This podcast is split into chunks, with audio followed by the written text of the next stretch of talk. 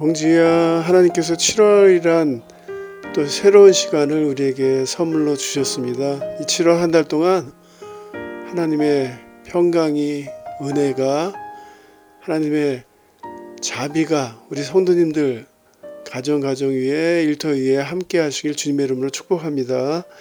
찬송가 502장 빛의 사자들이여 통일 찬송가는 259장 우리 같이 찬양하십니다.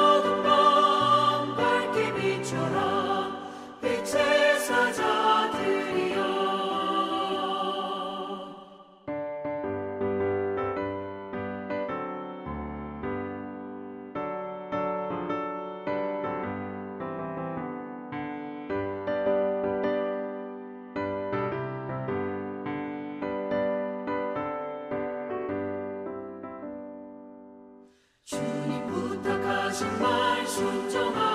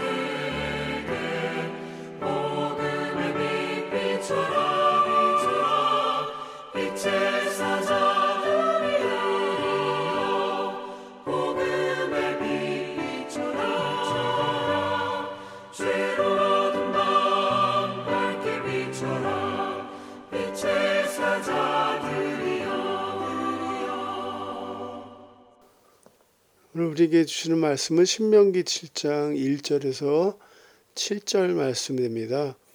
네 하나님 여호와께서 너를 인도하사 네가 가서 차지할 땅으로 들이시고 네 앞에서 여러 민족 헷 족속과 기르가스 족속과 아모리 족속과 가나안 족속과 브리스 족속과 히위 족속과 여부스 족속 곧 너보다 많고 힘이 센 일곱 족속을 쫓아내실 때에 내 하나님 여호와께서 그들을 내게 넘겨 내게 치게 하시리니 그때 너는 그들을 진멸할 것이라. 그들과 어떤 언약도 하지 말 것이요. 그들을 불쌍히 여기지도 말 것이며 또 그들과 혼인하지도 말지니 내 딸을 그들의 아들에게 주지 말 것이요. 그들의 딸도 내 며느리로 삼지 말 것은 그가 내 아들을 유혹하여 그가 여호와를 떠나고 다른 신들을 섬기게 하므로 여호와께서 너희에게 진노하사 갑자기 너희를 멸하실 것임이니라 오직 너희가 그들에게 행할 것은 이러하니 그들의 재단을 헐며 주상을 깨뜨리며 아세라 목상을 찍으며 조상할 우상들을 불사를 것이니라. 너는 여호와 내 하나님의 성민이라. 내 하나님 여호와께서 지상 만민 중에서 너를 자기 기업의 백성으로 택하셨나니 여호와께서 너희를 기뻐하시고 너희를 택하심은 너희가 다른 민족보다 수요가 많기 때문이 아니니라. 너희는 오히려 모든 민족 중에 가장 적으니라. 아멘. 성경 전체의 맥락에서 흐르는 중요한 메시지 중 하나가 세상 풍조를 따르지 말라는 말씀입니다. 세상 풍조를 따르지 말라. 레위기 18장에도 보면 너희는 그 거하던 애굽 땅의 풍속을 쫓지 말며 내가 너희를 인도할 가나안 땅의 풍속과 규례도 행하지 말고 너희는 나의 법도를 쫓으며 너의 규례를 지켜 그대로 행하라. 나는 너희의 하나님 여호와니라. 애굽과 가나안의 문란한 성적인 풍습을 쫓지 말라. 근신상간의 죄, 동성연애, 또 여러 가지 문란한 성적인 성적으로 문란한 이런 풍습을 쫓지 말아라. 너희는 종교다원주의의 풍습을 쫓지 말아라. 여러 가지 신을 한꺼번에 믿는 하나님도 믿고 바알신도 믿는 종교 다원주의의 풍습을 쫓지 말아라라고 하나님께서 도전하십니다. 신약에서는 로마서 12장에 너희는 이 세대를 본받지 말고 마음을 새롭게 함으로 변화를 받아 하나님의 선하시고 기뻐하시고 온전하신 뜻이 무엇인지 분별하도록 하라. 이 세대를 본받지 말라. 이 세대란 세속화된 삶의 방식, 이 세상의 풍조를 가리킵니다. 세속적인 삶의 방식은 하나님께서 명령하신 삶의 방식과 맞지 않고요. 어긋나게 되죠. 어긋나게 됩니다. 특히 우리가 조심해야 될 것이 황금 만능주의 우리가 경계해야 되죠. 사람보다 돈을 돈을 더 우선시하고 사람보다 돈이 더 대접받는 시대, 황금 만능주의 단호하게 거부할 수 있어야 됩니다. 예수님께서 한 사람이 두 주인을 섬기지 못할 것이니 호기를 미워하며 저를 사랑하거나 호기를 중히 여기며 저를 경히 여김이라 너희가 하나님과 재물을 겸하여 섬기지 못하느니라. 이 세상 그 습관대로 그대로 쫓아가지 말고 오직 마음을 새롭게 함으로 변화를 받으라. 늘 마음을 새롭게 함으로 변화를 받으라. 오늘 신명기 7장은 이스라엘 백성들에게 가나안 땅의 종교, 문화, 풍습에 물들지 물들지 말아라. 언약 공동체로서 지켜야 될 성격들은 무엇인지를 하나님께서 이렇게 가르쳐 주고 계십니다. 하나님께서 이스라엘을 선택하시고 이스라엘은 그 택하심의 은혜를 기억하고 가나안 땅에서 하나님이 미워하시는 일들을 멀리 해야 된다. 멀리 해야 된다. 그런데 이스라엘 백성들은 이 가나안 일곱 족속에 끊임없는 유혹에 끊임없는 방해가 있을 것이다라고 하나님께서 먼저 언급해 주시는데요. 신명기 7장에 보면 이스라엘 백성과 가나안 일곱 족속을 비교하고 있습니다. 가나안 일곱 족속은 헷족, 기르가스족, 아모리족, 가나안족, 브리즈족, 히위족 그리고 여부스 족속입니다. 이들은 이스라엘 백성들보다 숫자도 많고 힘도 강한 백성들입니다. 모세는 오늘 본문에 이 가나안 일곱 족속의 이 강한 일곱 족속의 특징을 두 가지로 설명하는데요. 가나안 일곱 족속은 우상 숭배하는 백성들이다라고 모세가 언급하고 있습니다. 아세라 목상과 조각한 우상들을 섬기는 백성들이다. 우상들을 섬기는 백성들이다. 하나님께서 그래서 여러 번 찬스를 주시고 회개의 길을 기회를 주셨지만 그것들을 외면하고 끝까지 우상 숭배하는 이 가나안 일곱 족속이었다는 것이죠. 또한 오늘 모세가 언급하는 것은 이 우상을 가지고 이스라엘 백성을 유혹하는 백성들이다.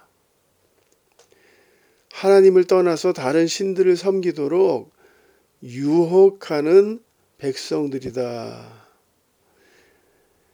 그러므로 가나안 일곱 족속은 우상으로 유혹하는 백성이다라고 정의할 수 있습니다.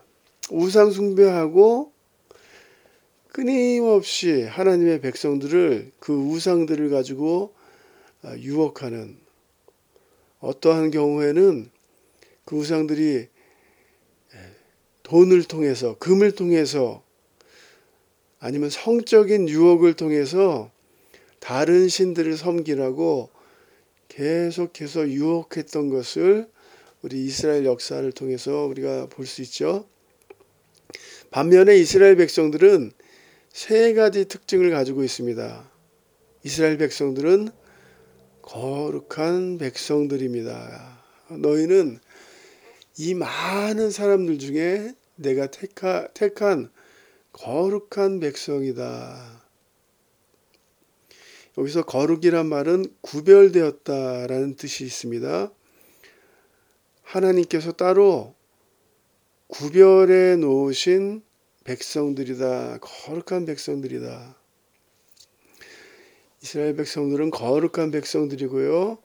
이스라엘 백성들은 택함 받은 백성들이다. 하나님께서 이스라엘 백성들의 수요가 많거나 능력이 많거나 조건이 좋아서 선택하신 것이 아니라 하나님께서 먼저 그들을 사랑하셨다. 무조건적으로 선택하셨다. 이스라엘은 거룩한 백성들이고요. 하나님의 택한 백성들이다. 그리고 이스라엘 백성들은 하나님의 사랑받는 백성들이다라고 모세가 다시 한번 이 하나님의 백성들에게 가르쳐 주고 있습니다. 하나님의 백성들은 거룩한 백성들이고 택함을 받은 백성들이고 또 하나님의 사랑을 받는 백성들이다. 이 하나님의 백성들이 이스라엘 백성들이 가나안 일곱 족속과 어떻게 관계를 맺어야 하는가? 그들과 언약을 맺지 말라고 명하시고요. 언약을 맺지 말라. 두 번째로 그들과 혼인 관계를 맺지 말라고 명령하셨습니다. 명령입니다. 마지막으로 하나님께서 가나안 일곱 족속을 조금도 불쌍히 여기지 말고 철저히 진멸하라라고 아, 말씀하고 계십니다. 우리에게 영적으로 어떤 의미가 있습니까?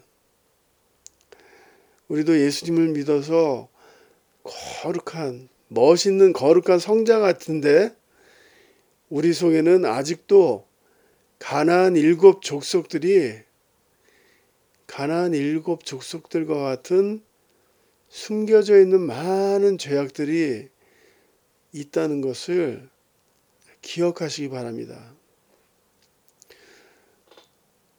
우리의 죄는 우리 속에 교묘하게 숨어 있습니다. 고린도후서 6장 14절 15절에도 너희는 믿지 않는 자와 멍에를 같이 하지 말라. 의와 불법이 어찌 함께하며 빛과 어둠이 어찌 사귀며 어찌 하나가 될 수 있겠느냐. 죄, 죄와 이단들과 어떤 협정도 맺지 말아라 라고 하나님께서 강하게 말씀하십니다. 이 가나안 족속들은 이 일곱 족속들은 이미 철저히 우상화되어 있고 죄악의 세력이기 때문에 하나님께서 여러 번 기회를 주셨지만 이들이 그 기회를 받지 않았기 때문에 외면했기 때문에 진멸하라 온전히 깨끗하게 하라라고 하나님께서 그들에게 명령하시는 것을 볼 수 있습니다. 사랑하는 성도님들 어, 오늘 우리 메시지를 통해서 우리가 기억해야 될 중요한 메시지들이 있다면 우리는 거룩한 백성입니다. 하나님의 선택받은 백성이고요. 지금도 하나님의 사랑을 받는 그런 축복된 백성이다라는 것이죠. 이 중요한 메시지를 기억하시고요. 성경 전체의 맥락에서 흐르는 메시지 중에 하나가 세상 풍조를 따르지 말라. 너희는 이 세대를 본받지 말라. 오늘 이 말씀 요 한 부분만 암송해도 참 좋을 것 같습니다. 너희는 이 세대를 본받지 말라. 본받지 말고 하나님의 뜻을 이루어라. 하나님의 뜻을 이루어라. 그러기 위해서 우리 안에 있는 깊이 숨어 있는 죄악들을 하나님 앞에 내어놓고 회개하고 세상과 타협하지 않는 거룩한 멋있는 우리 하나님의 백성들로 사시기 주님의 이름으로 축복합니다. 우리 같이 기도하십니다. 하나님 창세전에 우리 한 명한 명을 선택해 주셨죠. 감사합니다. 우리를 택한 백성으로 거룩한 백성으로 사랑받는 백성으로 선택해 주신 것 감사합니다. 하나님께서 우리에게 맡겨주신 이 세상에서의 삶을 멋있게, 거룩하게, 아름답게 하나님의 뜻을 이루어드리며 살 수 있도록 하나님께서 축복해 주실 줄 믿고 이 모든 말씀 예수님의 이름으로 기도드렸사옵나이다. 아멘.